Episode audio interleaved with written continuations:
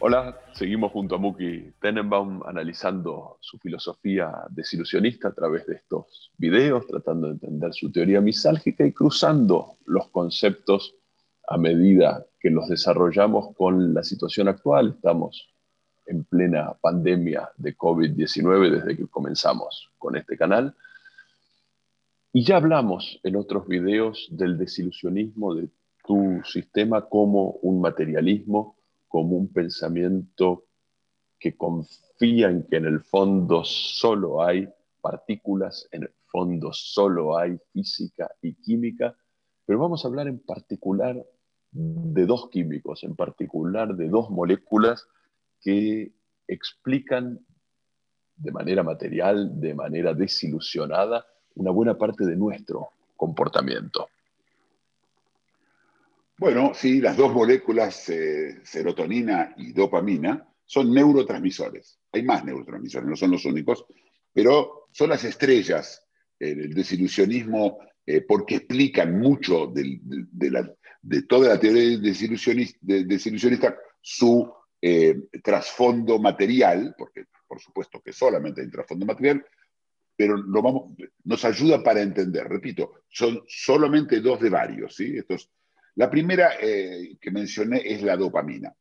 La dopamina que creo que mucha gente la escuchó, escuchó hablar mucho más que de la serotonina, pero puede ser que no, es la que tiene está relacionada con el placer. Es eh, e, ese neurotransmisor que eh, eh, nos premia sobre una determinada actuación. ¿Por qué se nos premia? Desde el punto de vista de Darwin, desde el punto de vista de la, la evolución, la dopamina nos premia con actos que claramente resultan al final en, una, en, en la perpetuación o la mejoría o la optimización de la especie.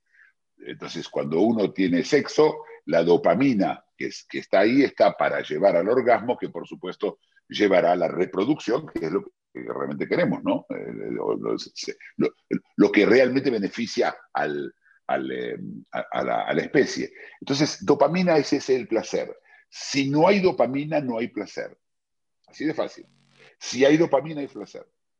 Ahora, la dopamina, nosotros sabemos conseguirla, que supimos conseguirla, eh, como dije, el sexo es una de ellas, pero en general cuando hay placer, ojo, no alivio, placer. ¿sí? Alivio es otra historia, pero porque a veces se confunden, ¿sí? No es lo mismo que yo me haya sacado los zapatos cuando llegué a casa a la noche porque me apretaban y siento alivio, eso no es placer.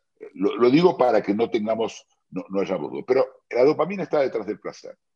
Es decir, su presencia equivale a placer. La serotonina es más difícil.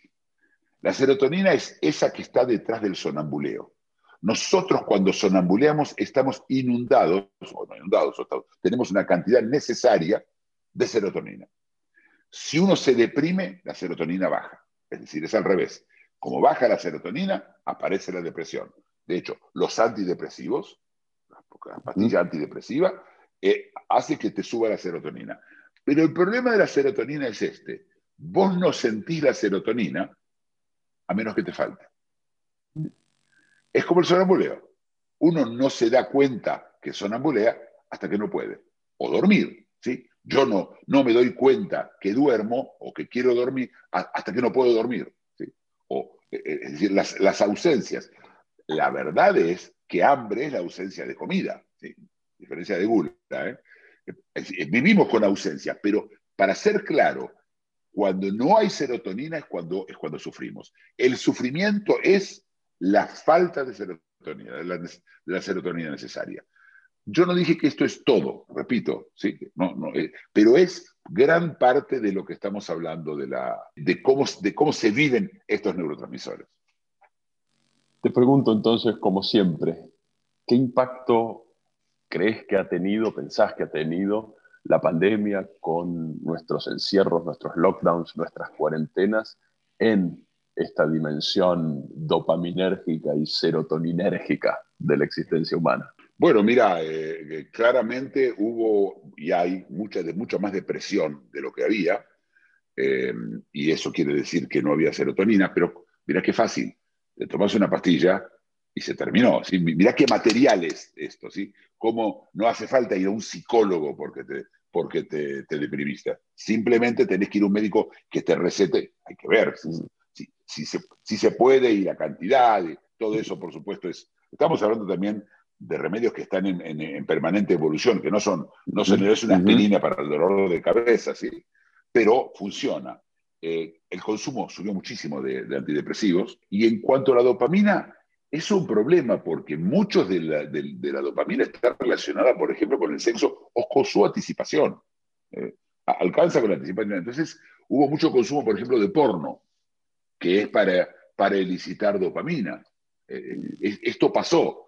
Em, y, de hecho, ¿te acordás que, no sé si vos te acordás que, que algunos este, incluso lo hicieron gratis, en algunas de las compañías grandes de porno, en solidaridad, se podía acceder eh, gratuitamente, sí, al, al, es decir, tenemos un problema de falta de serotonina y la búsqueda de dopamina se complicó, ¿sí? Cuando no podés estar, eh, ir a un bar y tratar de, de conseguir una pareja o alguien para la noche o para la semana o para el año o para la vida, o lo que sea, para tener dopamina, se complicó, y, pero, pero yo quiero recordar una cosa, que, un, experimento, que, no me olvido que agarraron una rata y le inyectaron, eh, pusieron un tubito acá, y cada vez que pasaba por una palanca, por un lugar en la jaula, que apretaba ese lugar, le, recibía dopamina.